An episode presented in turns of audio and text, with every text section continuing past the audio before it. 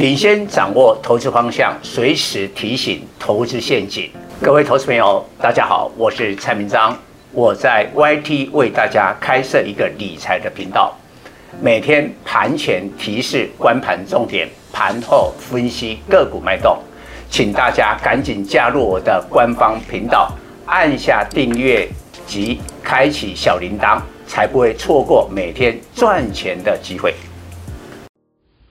各位粉丝朋友，大家好，我是陈章，现在是礼拜五盘后的分析。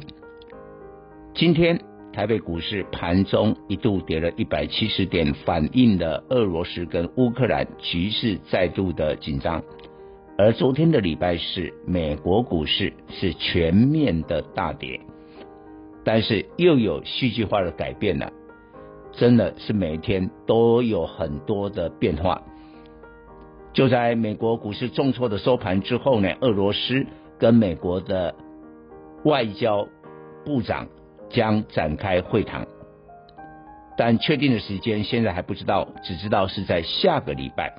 博市场的解读，那只要双方一谈，也不会立刻发生战争。所以今天的亚洲股市呢，跌幅收敛。台股呢，只有跌三十六点，收在一八二三二，波周线翻黑，小跌七十八点。那南韩跟中国的股市呢，甚至都翻红。但是我提醒大家，还是有战争的风险，只不过又往后延，充满了不确定的因素。不过今天我要特别谈的一点，资金开始大幅的。挪移了。今天航运股成交占比冲上三十五趴，比半导体二十四趴多了超过十个百分点。半导体是电子最重要的一个产业，但居然成交占比输过了航运。从去年七月份以后，也就是下半年到目前，航运股的占比。没有超过三十五趴，也没有超过半导体，今天超过了，所以我特别讲一下，以我长期追踪研究航运类股来说，我认为会产生以下几个影响。首先，我们要解读为什么资金跑到了航运，因为未来一个月。为什么是未来一个月？联总会是在美东时间三月十六号将会宣布下一次的利率决策结果，应该会升息。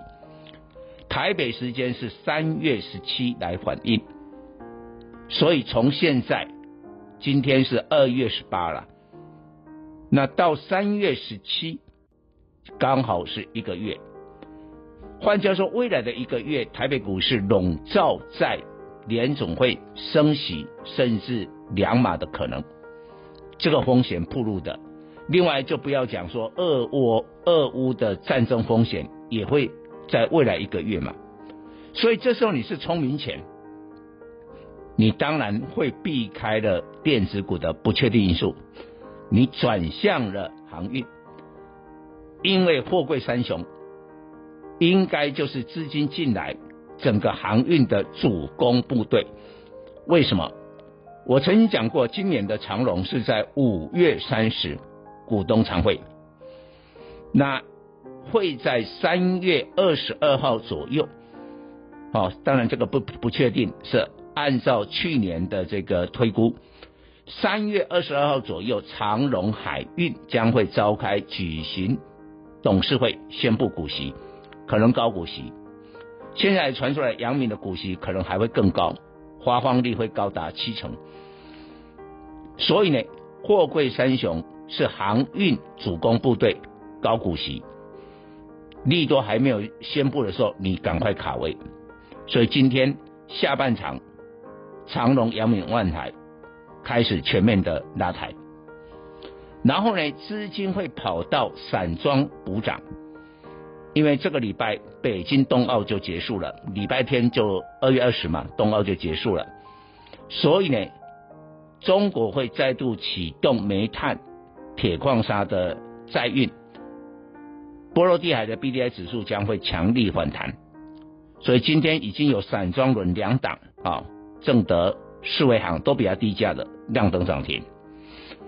第三个部分，陆运的股票会投机。今天很早的时间，录音的几档中贵啦、自信啦、荣运亮灯涨停。所以我们的结论就是资金进来。航运股的货柜主攻，啊，这个适合资金非常大的法人或者中实户。第二个部分，散装轮会补涨，这适合呢现在才要进来的人啊，因为航空啊已经涨了一大段，就不能追了。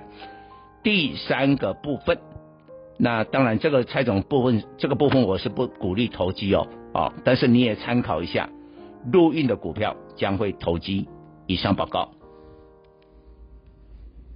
本公司与所推荐分析之个别有价证券无不当之财务利益关系。